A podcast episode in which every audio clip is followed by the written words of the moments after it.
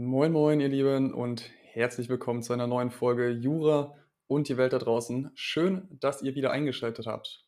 Heute dreht es sich wieder ums Geld, denn euch erwartet die Folge Nummer 2 zum Thema Steuererklärung für Studierende. Dafür ist heute wieder der Diplomfinanzwirt, Jurist und Steuerberater unserer Herzen, Thomas Senke, bei uns zu Gast. Grüß dich, Thomas.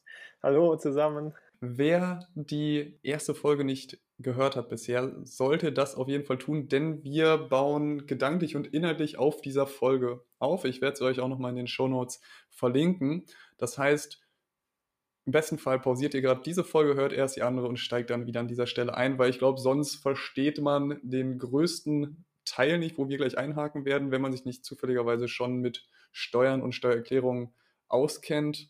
Ähm, oder was meinst du, Thomas? Auf jeden Fall. Ich kann jetzt gleich zwar zu Beginn nochmal so ein, zwei Minuten das wiederholen, was wir beim letzten Mal besprochen haben, aber es ist auf jeden Fall lohnenswert äh, oder sinnvoll, sich das vorher nochmal anzuhören. Ja, perfekt. Dann würde ich sagen, the stage is yours. Du darfst äh, starten mit deiner Zusammenfassung, Herr Senke. Bitte äh, sprechen Sie frei ins Publikum hinein, ohne abzulesen. Ich werde mir Mühe geben. Vielen Dank. Genau, wir hatten uns beim letzten Mal angeguckt, äh, wie überhaupt so der aktuelle Rechtsstand gerade bei den Berufsausbildungskosten ist und hatten gesehen, da unterscheidet der Gesetzgeber mittlerweile einmal zwischen äh, Ausbildungskosten, die tatsächlich im Zusammenhang mit irgendwelchen Einnahmen stehen, also der Erwerbssphäre zuzuordnen sind. Das sind die Kosten, die wir als Werbungskosten bezeichnen. Das ist in folgenden Fällen relevant. Erstmal, wenn ich jetzt äh, studiere und habe vorher schon eine Berufsausbildung abgeschlossen, wenn ich ein duales Studium habe, also im Rahmen eines Dienstverhältnisses irgendwie studiere, das dürfte wahrscheinlich für die meisten ZuhörerInnen nicht so relevant sein. Und dann auch noch das große Thema Zweitstudium. Das heißt, ich habe schon ein Studium abgeschlossen. Das ist bei äh, JuristInnen dann nach dem ersten Staatsexamen der Fall. Ähm, das heißt, wenn ich promoviere, ein LLM mache, irgend sowas, das ist auf jeden Fall auch alles dann Zweitstudium. Und in dem Bereich kann ich die Kosten dann als Werbungskosten abziehen und zwar in unbegrenzter Höhe. Und ich kann vor allen Dingen einen Verlustvortrag durchführen. Das heißt, wenn ich äh, während des Studiums noch gar nichts verdient habe und unterm Strich einen negativen Betrag hatte durch die Ausgaben, kann ich diese, diesen negativen Betrag mitnehmen in ein Folgejahr, in dem ich erstmalig dann wirklich auch Einnahmen erziele.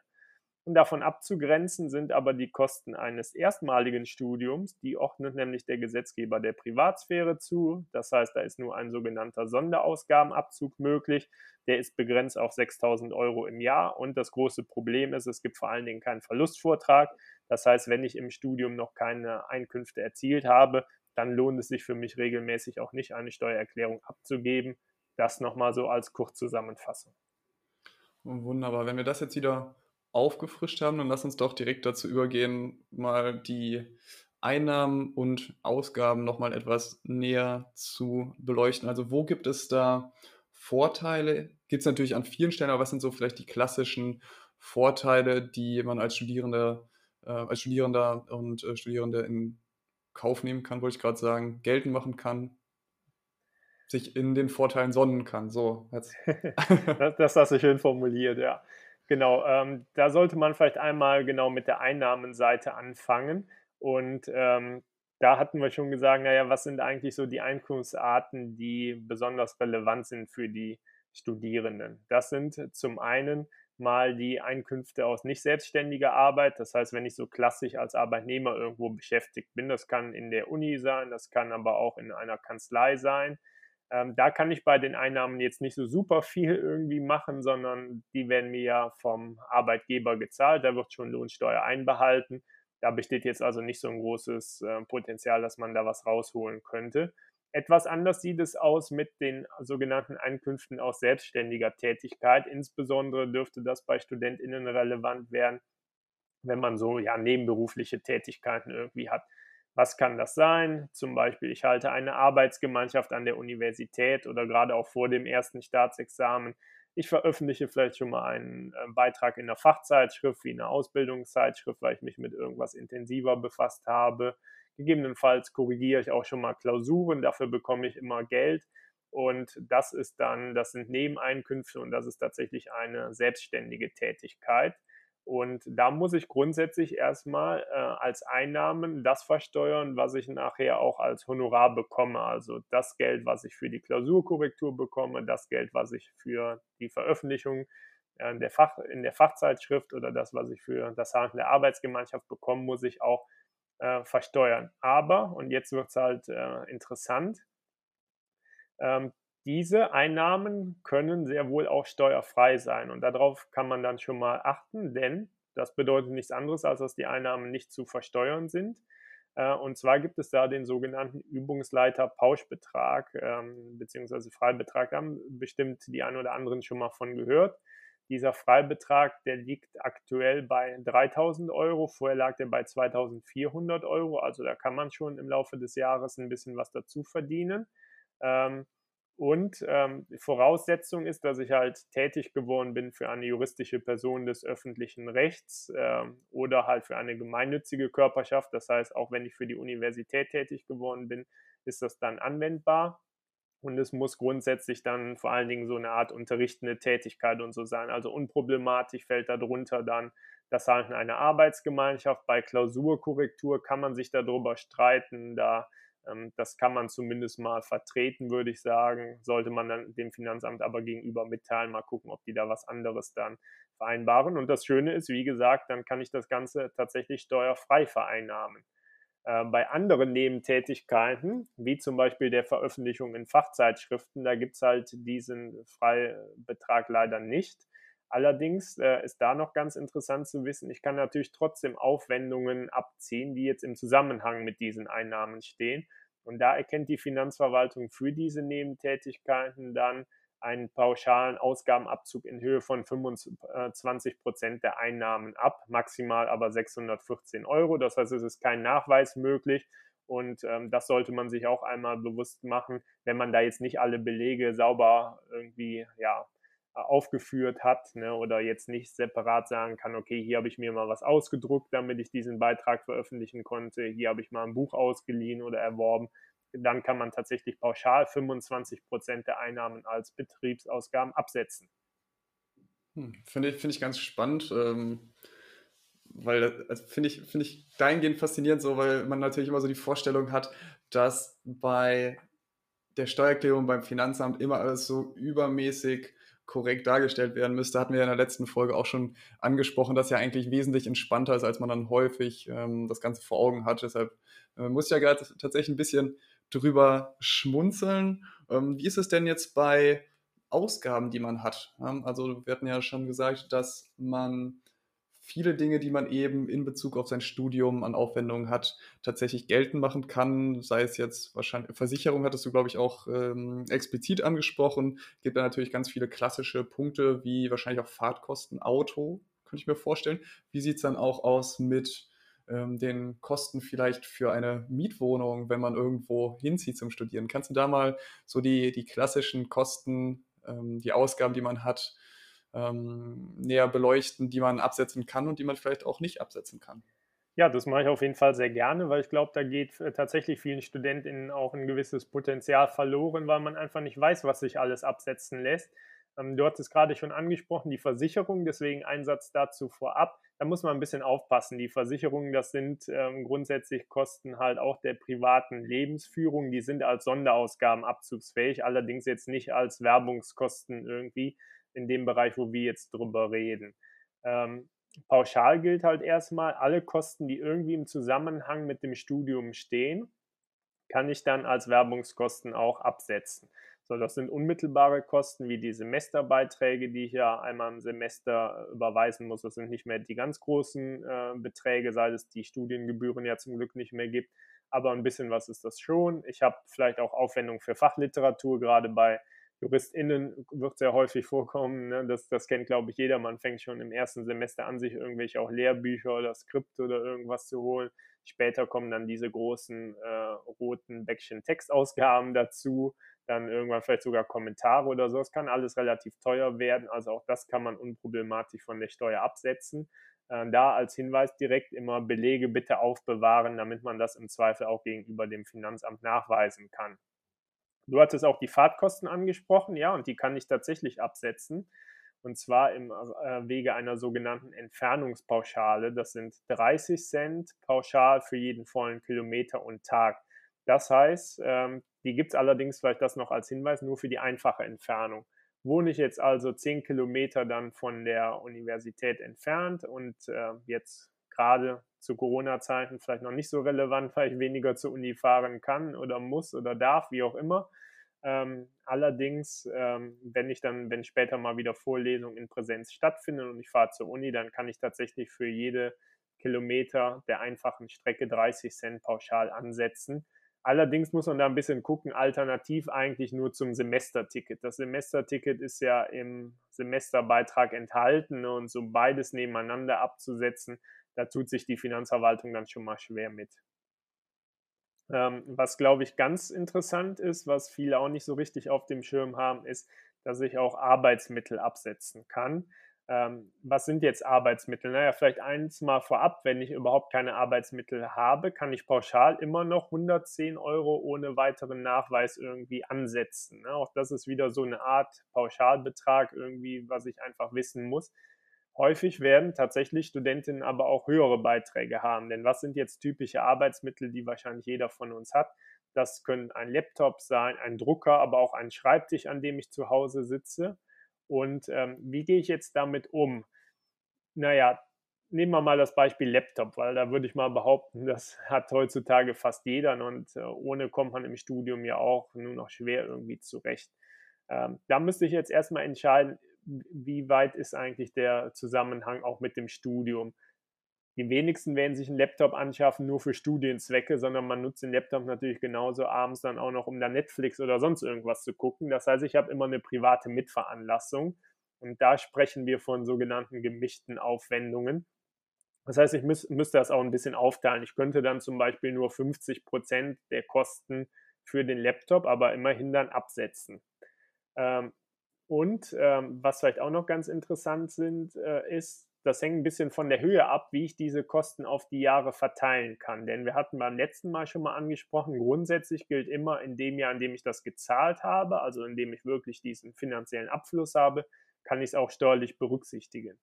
Bei so größeren Aufwendungen ist es aber so, dass das grundsätzlich nur im Rahmen einer sogenannten, jetzt neuer Begriff, äh, Abschreibung für oder Absetzung für Abnutzung geschehen kann. Das ist die sogenannte AFA. Das heißt nichts anderes, als dass ich diese Kosten über einen gewissen Zeitraum verteilen muss.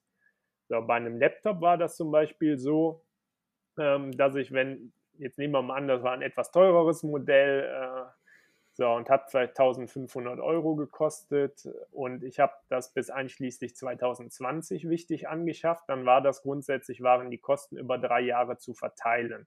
Das heißt, ich konnte dann pro Jahr dann 500 Euro steuerlich absetzen.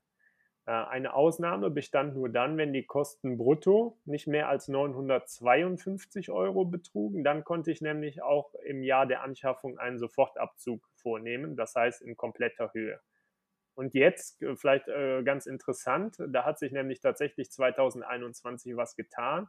Ab sofort kann ich bei sämtlicher Hard- oder Software kann ich eine Sofortabschreibung vornehmen im Jahr der Anschaffung und zwar unabhängig von der Höhe der Kosten. Das heißt, für einen Laptop, den ich jetzt in 2021 anschaffe, könnte ich die Aufwendung unabhängig wie teuer das Ganze war, in, in vollständiger Höhe sofort steuermindernd abziehen. Da kann natürlich immer einiges zusammenkommen. Hm. Ähm, was gibt es noch für Posten? Ähm, vielleicht nochmal als kurzer Hinweis zwischendurch. Ähm, wir hatten es beim letzten Mal schon angesprochen, aber hier passt es auch nochmal ganz gut. Es gibt für diese Werbungskosten, die ich jetzt anspreche, wird automatisiert schon mal immer ein Pauschbetrag von 1000 Euro abgezogen. Das heißt, man sollte sich vielleicht auch, bevor man sich an so eine Steuererklärung dran setzt, einmal gedanklich mal überschlagen, komme ich über diese 1000 Euro drüber mir bringt jetzt nichts, wenn ich da die Fahrtkosten und was alles da haarklein ausrechne und ich komme auf, am Ende auf 800 Euro im Jahr. Das bringt mir gar nichts, weil 1000 Euro werden sowieso schon pauschal abgezogen. Dafür lohnt die ganze Mühe nicht. Das heißt, das sollte man sich vielleicht immer einmal äh, ja, im Kopf schon mal durchrechnen, ob sich das lohnen könnte. Ähm, da sind wir beim nächsten Posten, nämlich für einen Umzug. Ich glaube, das ist auch was, was viele äh, Studierende nicht wissen. Ähm, wenn ich jetzt zum Beispiel, ich nehme erstmalig ein Studium auf, habe bis jetzt bei meinen Eltern gewohnt, was weiß ich, ich bin irgendwo in, in Bayern groß geworden und möchte jetzt aber Jura in Köln studieren und ziehe dafür nach Köln um. Dann kann ich diese Kosten für den um Umzug tatsächlich auch steuermindernd geltend machen, wenn sich dadurch der Weg zum Studienort verkürzt. Es kommt allerdings nicht so entscheidend auf die Entfernung an, sondern vielmehr auf die Zeitersparnis. Da sagt man so Pi mal Daumen, wenn der Weg zur Uni sich jetzt um mehr als 30 Minuten gegenüber dem bisherigen Weg verringert, dann reicht das aus, dass diese Kosten auch steuerlich abzugsfähig sind.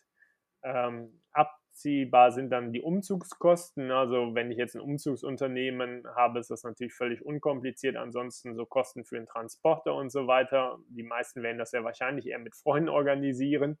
Ähm, aber, und jetzt kommt wieder ein interessanter Aspekt, äh, auch für sogenannte sonstige Umzugskosten gibt es einen Pauschalbetrag, der ohne Einzelnachweis angesetzt werden kann. Und dieser beträgt jetzt seit Juni 2020 insgesamt 860 Euro bei ledigen Personen. Ähm, und der deckt alles so ab von Schönheitsreparaturen in der alten Wohnung über die Umschreibung des Personalausweises und die Ummeldung des Kfz bis zum Einbau elektrischer Geräte in der neuen Wohnung, also alles, was da irgendwie anfallen kann. Ähm, dafür gibt es diesen Pauschalbetrag. 860 Euro ist nicht wenig, also das sollte man mal im Hinterkopf haben. Wenn man natürlich merkt, man kommt tatsächlich aber darüber hinaus, dann sollte man die Belege sammeln, dann kann ich auch die höheren tatsächlichen Aufwendungen abziehen. So, ähm, und ich jetzt, muss, ja. Ich muss gerade sagen, ich finde es sehr faszinierend, sehr spannend, weil das war was, was ich noch komplett gar nicht wusste, dass man die Umzugskosten absetzen kann. Gleichzeitig blutet mir gerade ein wenig das Herz, weil ich hatte ja auch ähm, schon erzählt, dass ich meine Steuererklärung ja auch abgegeben habe, erstmalig im letzten Jahr für mhm. das gesamte Studium rücklaufend und äh, natürlich die Umzugskosten nicht mit angegeben habe, was äh, ja ein bisschen ärgerlich ist, aber man lernt ja auch immer wieder was Neues. Von daher ganz, ganz faszinierend. Was gibt es noch? Genau, was gibt es noch? Es gibt noch einiges mehr. Ähm, es gibt zum Beispiel Bewerbungskosten. Ich meine, wenn ich mich jetzt irgendwo mal auf eine Stelle oder so bewerbe, ne, das kann auch schon irgendeine studentische Stelle sein und muss dafür irgendwie Passfotos machen oder Kopien oder Beglaubigungen. Auch Fahrtkosten dann zu einem Bewerbungsgespräch, die kann ich dann auch mit dieser Entfernungspauschale absetzen und äh, im späteren Verlauf dann auch ähm, die Kosten für das juristische Repetitorium. Gerade wenn ich da bei einem kommerziellen bin, dann kann da natürlich auch schon mal ein größerer Betrag zusammenkommen oder für Crashkurse oder sowas, Klausurenkurse. Übrigens auch, ähm, wenn ich private Arbeitsgemeinschaften gründe, was ja vielleicht auch einige von euch machen, da guckt das Finanzamt aber traditionell und wie ich meine auch zu Recht immer ein bisschen genauer hin, weil da kann man natürlich auch in Anführungszeichen ein bisschen Schindluder mit betreiben, indem man da dann irgendwie, man bestätigt sich gegenseitig, sich da wöchentlich getroffen zu haben. Aber es ist natürlich immer sehr schwer nachzuvollziehen, ob das wirklich so war. Da sollte man also wirklich dann immer protokollieren, dass man sagt, okay, heute habe hab ich mich mit den und den Personen getroffen, wir haben das thematisch bearbeitet von der und der Uhrzeit äh, bis, bis dann und dann kann ich zum Beispiel auch Kosten, dann auch die Fahrtkosten dahin könnte ich dann auch wieder absetzen.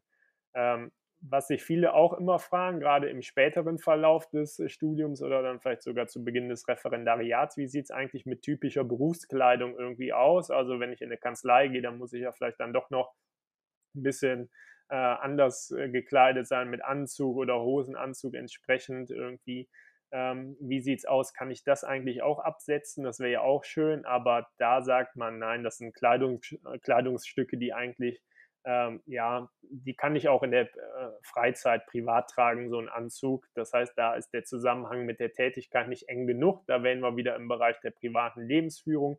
Die Kosten kann ich also nicht absetzen. Wohl aber zum Beispiel, wenn ich später mal Sitzungsvertretung oder so machen muss und dann eine Robe anschaffe, dann kann ich die Kosten absetzen. Denn äh, ja, eine Robe, würde ich jetzt mal behaupten, trägt man wohl in der Freizeit eher selten. Höchstens, wenn Karneval in Köln ist, äh, was ja gar nicht so selten vorkommt, aber äh, das nur am Rande. Äh, was äh, glaube ich jetzt. Ja. Ich wollte gerade sagen, weil du gerade eben den Anzug angesprochen hast, auch da muss ich schon schmunzeln, als du sagtest, äh, man trägt das ja auch in seiner Freizeit, weil ich hatte dann gerade das Bild im Kopf, wie man quasi jetzt oder wie die Studierenden hier äh, mit Anzug und Schlips quasi vorm Laptop zu Hause sitzen oder äh, wo sie auch immer dann gerade auf dem Sofa vielleicht mal rumlümmeln. Aber ich weiß natürlich, was äh, du gemeint hast. Ich weiß auch gerade gar nicht mehr. Ich hatte nämlich tatsächlich auch äh, meinen mein Anzug, den ich tatsächlich auch mal dann erworben hatte im äh, Rahmen des, des Studiums tatsächlich, dann auch später noch fürs Praktikum benutzt, hatte ich dann tatsächlich auch in der Steuererklärung angegeben. Ich weiß aber 100, nicht mehr hundertprozentig, was dann am Ende bei rumkommt, aber höchstwahrscheinlich wird es dann nicht durchgegangen sein, äh, wenn ja. man das Ganze dann Vielleicht da auch noch als, als An Anmerkung, ja. ähm, da können wir vielleicht gleich auch im Anschluss nochmal drüber reden, äh, nämlich wie erfolgt eigentlich rein praktisch diese Bearbeitung im Finanzamt. Das kam mir jetzt schon ein bisschen häufiger vor, das kann ich vielleicht auch mal grob, zumindest in groben Zügen erklären, dann kann man vielleicht besser verstehen, äh, wie das überhaupt abläuft und worauf ich achten muss. Ähm, aber das stimmt, das ist natürlich immer so, natürlich ist das Quatsch zu sagen, ja, ein äh, Studentin wird, äh, zieht jetzt hier irgendwie in der Freizeit großartig einen Anzug an, aber man kann es natürlich, was weiß ich, der die Großeltern am Geburtstag ne, oder Weihnachten, da macht man sich mal ein bisschen fein, da kann man es anziehen. Das ist einfach diese Grenze, die der Gesetzgeber auch ein bisschen pauschaliert vornimmt, weil der sagt, naja, da ist dieser Zusammenhang mit der privaten, äh, mit der Privatsphäre zu groß, das können wir nicht noch steuerlich vom, äh, zum Abzug zulassen. Hm, würdest du denn dann sagen, es wäre auf jeden Fall sinnvoll, es anzugeben, einfach um zu gucken, ob es vielleicht dann doch noch durchgeht aus irgendeinem Grund? Hm, oder sollte man es dann am besten gleich rauslassen? Das, das ist eine, eine gute Frage tatsächlich, weil da muss man immer ein bisschen aufpassen. Also ich würde jetzt, äh, das ist eine Sache, die, die tatsächlich auch höchstrichterlich anerkannt ist, dass solche Kosten nicht abzugsfähig sind dann würde ich es eher auch nicht mehr ansetzen, weil das schon entschieden ist. Es gibt aber einige Streitfälle, wo es nicht so klar ist und da gilt das, was ich beim letzten Mal schon gesagt habe. Im Zweifel immer äh, ja, die für sich günstige Rechtslage vertreten. Das ist das gute Recht. Allerdings dann auch das Finanzamt auf den Sachverhalt aufmerksam machen, damit man da von vornherein gar nicht in irgendwie die Gefahr einer Steuerhinterziehung oder so reinkommt. Ich kann eine abweichende Meinung vertreten, äh, als die Finanzverwaltung das Ganze macht, aber sollte dann zumindest den Sachverhalt dann offenlegen und sagen, hier, so sieht es aus, ich hatte auch Kosten irgendwie für, was weiß ich, für, für eine Sache und das ist der Sachverhalt. Ich bin der Meinung, das ist steuerlich abzugsfähig und dann können die tatsächlich nicht mehr machen, als das rauszukürzen. Von daher ist da gar keine Gefahr mehr, dann sollte man das dann auch so vertreten. Okay, da muss ich mal gleich nachgucken, was ich denn tatsächlich damals reingeschrieben hatte. Aber ich glaube, ich habe auch im Hintergrund, äh, im Hintergrund, im Hinterkopf, dass ich äh, tatsächlich immer mit angegeben hatte. Eigentlich aus dem Grund, dass ich es vielleicht noch durchboxen wollte, so ähm, dass ich den Anzug damals, um das beim Beispiel zu bleiben, für äh, mein Praktikum gebraucht hatte. Hatte ich ja Glück gehabt, dass ich es mehr oder weniger äh, ja, unbewusst aus falscher Motivation so offengelegt hatte. Ähm, aber ja, du wolltest gerade eben, bevor ich dich unterbrochen hatte, glaube ich, noch einen weiteren äh, Punkt ansprechen, den man klassischerweise im Studium absetzen kann. Genau, und jetzt kommen wir tatsächlich mal zu einem Punkt, der wirklich sehr relevant ist, nämlich die Kosten für ein Auslandssemester, weil da auch regelmäßig sehr hohe Kosten entstehen natürlich. Das heißt, äh, da wirkt es sich auch steuerlich mal richtig aus. Und äh, mittlerweile ist es ja gar nicht so unüblich, glaube ich, auch im privaten Freundeskreis und so haben sehr viele äh, ja, zumindest mal eine gewisse Zeit im Ausland verbracht, ob jetzt ein Auslandspraktikum oder ein Auslandssemester. Wie sieht es damit eigentlich aus? Und das Schöne ist, da haben wir auch eine Rechtsprechung des Bundesfinanzhofs aus Mai 2020, also noch relativ aktuell, die das Ganze nochmal bestätigt hat. Gehen wir das mal kurz durch, die verschiedenen ähm, Kosten, die anfallen können. Das sind natürlich erstmal die Kosten für die An- und Abreise. So, das sind Flug- oder Bahnkosten zum Beispiel. Ne? Gerade wenn ich jetzt auf einem ganz anderen Kontinent oder so studiere, dann habe ich natürlich Flugkosten, die auch mal höher ausfallen könnten. Vielleicht muss ich sogar ein Visum beantragen. Diese Kosten kann ich grundsätzlich dann auch von der Steuer absetzen. Allerdings äh, eine gewisse Vorsicht ist hier trotzdem geboten, denn ähm, wenn ich zum Beispiel sage, okay, ich mache jetzt hier ein Auslandssemester, aber ich reise schon in den Semesterferien dahin, weil ich vorher dann noch jetzt nehmen wir mal an, ne, ich mache das in Australien irgendwie, äh, zum Beispiel in Sydney, will ich jetzt ein Auslandssemester studieren. Ich sage aber, okay, ich nutze die Semesterferien vorher schon mal, um dann noch äh, drei, vier Wochen schön irgendwie Roadtrip durchs Land zu machen. Dann habe ich schon wieder eine gewisse private Mitveranlassung, ne? weil dann sind die Reisekosten, die sind nicht nur wegen des Auslandssemesters, sondern halt auch, weil ich da noch einen privaten Urlaub mache dementsprechend sagt man, dann müssen die Aufwendungen auch entsprechend gekürzt werden. Das heißt, dann müsste ich so im besten Fall so ein bisschen zeitlich dann aufteilen. Wenn dann zum Beispiel, ja, ein Monat bin ich da noch rumgereist, fünf Monate habe ich im Anschluss da studiert, dann müsste ich dann wohl ein Sechstel, dann könnte ich nicht steuerlich abziehen, weil das halt im Zusammenhang eher mit dieser privaten Urlaubsreise steht. Dann der nächste Punkt, und ähm, das ist dann auch wieder interessant, die Kosten für die Unterbringung, also die Miete am ausländischen Studienort, kann ich ebenfalls als Werbungskosten dann abziehen. Ähm, auch da kommen ja nicht selten größere Beträge zusammen. Auch da gilt dann also immer gut die Belege aufbewahren, damit ich das dann gegenüber dem Finanzamt auch nachweisen kann. Und äh, gerade wenn ich jetzt an so einen Ort, wir waren gerade bei Sydney oder so, denke, da kommen natürlich mal höhere Kosten dann auch zusammen. Und äh, jetzt, das ist vielleicht der spannendste Punkt und äh, da kann ich auch nochmal auf das zurückgreifen, was du in der letzten äh, Podcast-Folge von uns ja schon angesprochen hattest. Nämlich, da ging es so ein bisschen um deine Verpflegungskosten im Ausland, die du angesprochen hattest, wenn ich mich richtig erinnere. Und ähm, da hattest du gesagt, okay, die hatte ich jetzt mal so angesetzt, aber sind, glaube ich, vom Finanzamt nicht anerkannt worden. Ja, das ist tatsächlich nicht ganz richtig, denn ich kann tatsächlich sogenannte Verpflegungsmehraufwendungen, wird das bezeichnet. Das heißt, dadurch, dass ich im Ausland bin, geht man davon aus, dass ich da vielleicht höhere Kosten habe, als ich die hätte, wenn ich jetzt zu Hause gewesen wäre, wo ich ja vielleicht auch selber gekocht hätte oder wie auch immer. Und ähm, diese Verpflegungsmehraufwendung, die kann ich tatsächlich, da gibt es pauschale Sätze, die werden von der Finanzverwaltung je nach Ort im Ausland und einmal im Jahr immer wieder neu aktualisiert und festgelegt.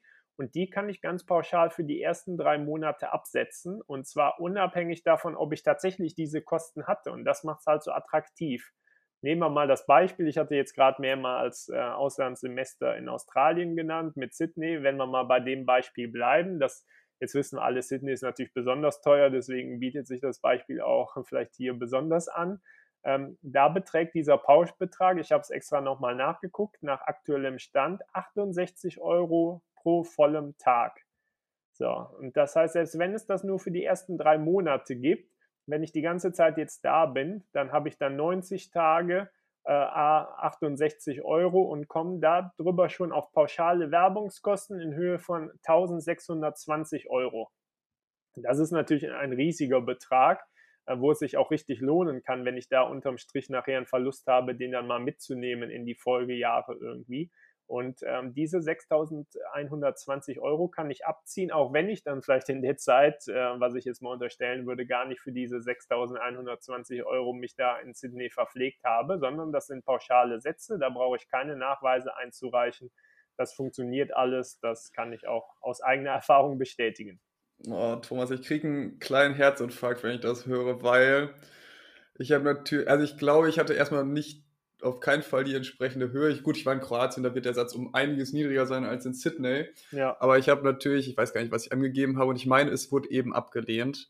Ähm, das Problem ist, dass, glaube ich, dass die Widerspruchsfrist abgelaufen ist und die ersten drei Monate habe ich eben schon abgerechnet, weil ich im Wintersemester 1920 da war und entsprechend dann schon für ähm, Oktober, November, Dezember, die ersten drei Monate meines Auslandsaufenthalts eben die Steuererklärung eingereicht hat.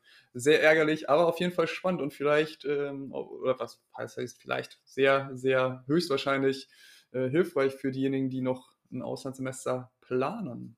Genau, ja. Also das sollte man auf jeden Fall im Kopf haben und sich da mal informieren. Und du hast ja schon richtig angesprochen, da kann man natürlich gerade vielleicht auch mal einen kleinen Exkurs zu machen. Was ist eigentlich, wenn die Finanzverwaltung jetzt fälschlicherweise irgendwas nicht anerkennt, wo ich mir aber sicher bin, das müsste möglich sein? Ähm, viele von euch werden ja vielleicht schon mal Verwaltungsrecht äh, so gehört haben. Da wissen wir mittlerweile, ist in NRW eigentlich ähm, ja dieses Vorverfahren im Grundsatz existiert nicht mehr. Ich müsste direkt dagegen klagen, äh, Anfechtungsklage gegen so einen Bescheid. Das ist natürlich ein Verwaltungsakt, das ist nicht so schön. In der Finanzverwaltung ist es zum Glück äh, oder Steuerrecht ist es anders. Da gibt es immer noch die Möglichkeit eines Widerspruchs, der heißt da Einspruch. Und den kann ich innerhalb eines Monats einlegen. Das heißt, wenn ich der Meinung bin, die Steuererklärung ist falsch, dann sollte man auf jeden Fall unkompliziert ne, kleines Schreiben ans Finanzamt vorbereiten innerhalb eines Monats und Einspruch einlegen. Das ist mit keinen großen Kosten irgendwie verbunden. Das sollte man auf jeden Fall immer machen und da auf sein, sein Recht äh, bestehen. Ja, funktioniert übrigens tatsächlich ziemlich gut. Habe ich nämlich damals auch gemacht, als ich meine ähm, Steuerbescheide bekommen hatte für die Jahre 17, 18, 19, weil mir wurde nämlich alles aus den Werbungskosten, die ich ja äh, geltend machen kann als Person im Zweitstudium, verschoben in, ähm, beziehungsweise wurde dann so äh, gehandhabt, als ob ich im Erststudium wäre, was natürlich, hat mir ja schon ausführlicher berichtet, ähm, suboptimal ist, weil man es eben nicht in voller Höhe dann geltend machen kann. Und da war das auch, keine Ahnung, gefühlt ein Fünfzeiler, aber nur weil ich äh, nach der einen Zeile, die notwendig gewesen bin, äh, wäre, noch kurz erklärt habe, wieso das Ganze denn anders ist. Und hat auch gut funktioniert. Also da kam dann auch ganz unproblematisch dann der geänderte, der korrigierte Bescheid zurück. Ja, genau. Also das ist, sage ich mal, ein Vorteil, beziehungsweise das ist Ausfluss dessen, dass es halt immer noch ja ein Masseverfahren ist. Ne? Es werden natürlich ja Millionen von Steuerbescheiden im Jahr dann in Deutschland auch produziert. Und da unterlaufen natürlich auch dann schnell mal Fehler. Das ist ganz normal, das ist menschlich. Aber äh, da muss man natürlich dann auch die Möglichkeit haben, dagegen vorzugehen. Und das ist ein relativ unkompliziertes Verfahren. Und da lohnt es sich auch immer mal mit der Finanzverwaltung Kontakt aufzunehmen. Die allermeisten BearbeiterInnen sind da auch sehr hilfsbereit dann. Gut, dann gibt es noch einen klassischen Punkt, nämlich das Auslandsstudium hatte ich mir auch notiert als ganz wichtigen Faktor, auch einfach weil es viele machen und gleichzeitig sehr viel Geld verschlingt. Hast du denn noch was in petto, was quasi ja so eine klassische ja, Fehlerquelle ist oder ein Punkt, wo Studierende manchmal Geld auf der Straße liegen lassen? Also im Prinzip sind das so die wesentlichen Sachen, die ich gerade genannt habe. Also die größte Fehlerquelle ist natürlich dann überhaupt keine Steuererklärung abzugeben, obwohl es sich lohnen würde. Da hatten wir beim letzten Mal länger darüber gesprochen. Das kann ein bisschen kompliziert sein. Aber ähm, wenn es sich lohnt, dann sollte man tatsächlich die abgeben, denn Geld verschenken brauchen wir ja auch nicht. Ich denke, wir zahlen alle ganz gerne unsere, unsere Steuern. Das, ähm, dadurch finanzieren wir ja auch unseren Sozialstaat im Wesentlichen. Äh, aber keiner zahlt jetzt gerne mehr, als er oder sie unbedingt muss. Ne? Das heißt, das ist schon mal so die Grundvoraussetzung. Und ansonsten gilt ähm, tatsächlich sich immer klar zu machen, okay, welche, also das, was wir so zuletzt besprochen haben, welche Einnahmen muss ich versteuern, können die gegebenenfalls steuerfrei sein? Und dann vor allen Dingen die Frage, welche Ausgaben kann ich auch absetzen? Da vielleicht noch ein aktuelles Beispiel dazu noch als Ergänzung, weil mir es gerade noch einfällt, so häusliches Arbeitszimmer hören ja vielleicht auch schon mal viele irgendwie von kann ich das irgendwie jetzt absetzen, wenn ich jetzt gerade in der Corona-Pandemie da viel von zu Hause aus gearbeitet habe. Grundsätzlich sind die Anforderungen, äh, wann ich Aufwendung für ein häusliches Arbeitszimmer absetzen kann, relativ hoch. Das heißt, das kann ich grundsätzlich nur machen, wenn, wenn mir kein anderer Arbeitsplatz irgendwie zur Verfügung steht. Ähm, für diejenigen, die jetzt vielleicht schon in der Kanzlei oder so arbeiten, ist das dann alles ein bisschen schwierig, weil den oder an der Uni, den steht ja grundsätzlich mal ein anderer Arbeitsplatz zur Verfügung. Außerdem darf das Arbeitszimmer dann auch kein Durchgangszimmer sein. Irgendwie, es muss ein abgetrennter Raum sein und nahezu ausschließlich zu beruflichen Zwecken genutzt werden. Also man sieht schon, ja, die Hürde ist relativ hoch. Der Vorteil ist natürlich, wenn ich tatsächlich ein Arbeitszimmer habe, kann ich tatsächlich solche Sachen wie Miete, Heiz- und Wasserkosten, Strom und so weiter anteilig absetzen. Das müsste ich dann so aufteilen, so Pi mal Daumen nach der Verhältnis der Fläche des Arbeitszimmers zur gesamten Wohnfläche. Ähm, die Arbeitsmittel, darüber hatten wir uns unterhalten, die kann ich natürlich immer separat absetzen, wie Schreibtisch, Bücherregal und so weiter, wenn, wenn ich die jetzt fürs Büro brauche. Aber, und das ist jetzt eine Neuerung, die gab es jetzt für 2020 erstmal, das ist eine sogenannte Homeoffice-Pauschale, auch Ausfluss der ähm, Corona-Pandemie. Da kann ich für jeden Tag, den ich im Homeoffice gearbeitet habe, 5 Euro pauschal absetzen, maximal allerdings 600 Euro im Jahr und ja, so ein bisschen äh, Wermutstropfen. Das Ganze wird angerechnet auf diesen Werbungskostenpauschbetrag von 1000 Euro. Ne? Also ich kann das jetzt nicht on top sozusagen nochmal draufsetzen. Aber wenn ich sowieso noch andere Aufwendungen habe, kann sich das lohnen. Ich bin mir gerade nicht hundertprozentig sicher, ob das schon entschieden ist, ob das auch für äh, StudentInnen gilt. Aber meines Erachtens äh, spricht nichts dagegen, wenn die dann zu Hause gesessen haben, da ihre Online-Vorlesung und so weiter gehört haben, dass auch die diese Homeoffice-Pauschale von 5 Euro am Tag dann in Anspruch nehmen. Also auch das vielleicht nochmal ein hilfreicher Tipp, äh, wo man ja nichts verschenken muss. Ja, dann würde ich doch sagen, ein Impuls quasi an unsere Zuhörerschaft, dass es doch vielleicht den einen oder die andere gibt, äh, die das Ganze mal ausprobieren möchte, mal eine Steuererklärung anhand deiner Tipps äh, aus der letzten und dieser Folge erstellt, einreicht und mal versucht, ob dieser ähm, Pauschbetrag dann tatsächlich doch durchgeht fürs Homeoffice, auch für Studierende. Und, genau, ähm, ja, also das, das würde ich auch immer empfehlen. Ne? Ähm, ich denke mal, dass der, der, der Großteil der ZuhörerInnen, das werden ja auch JuristInnen sein. Ne? Und auch wenn die meisten wahrscheinlich sich noch im Studium oder Referendariat gerade befinden, ein bisschen kennen wir uns ja aus. Und auch wenn ihr euch jetzt nicht im, im Steuerrecht auskennt, so wisst ihr ja doch, wie ihr auch eure Rechte durchsetzen könnt. Und das sollte man entsprechend auch machen. Ne? Und ähm, dann auch einfach nochmal man kann das gegenüber dem Finanzamt dann auf jeden Fall vertreten und sagen, hier, ich habe eine Homeoffice-Pauschale für 2020 angesetzt. Ich habe an insgesamt 100 Tagen irgendwie im Homeoffice gearbeitet und Vorlesungen verfolgt. Das sind also 500 Euro im Jahr. Bitte äh, berücksichtigt die Steuer mindern. So, und wenn die dann sagen, nein, sehen wir nicht so, dann kann man sich dann natürlich auch mal mit denen drüber streiten, Argumente austauschen, gegebenenfalls Einspruch einlegen. Ähm, das ist das gute Recht jedes Einzelnen und das sollte man dann meines Erachtens auch in Anspruch nehmen. Und mit dem Gedanken würde ich sagen, mit dem ganz spannenden Gedanken, ähm, würde ich sagen, können wir doch die Folge an dieser Stelle dann auch abschließen. Und ähm, außer du hast natürlich noch was, was du den Leuten mitgeben möchtest. Ähm, nicht unbedingt, vielleicht ein eine kurzer Satz zum Ende noch, weil das ganz interessant ist und ich es eben angekündigt hatte. Deswegen will ich mein Versprechen ja auch einlösen. Ich wollte noch zwei Sätze dazu sagen, wie erfolgt eigentlich die Bearbeitung einer Steuererklärung im Finanzamt. Darüber hatten wir auch noch nicht gesprochen.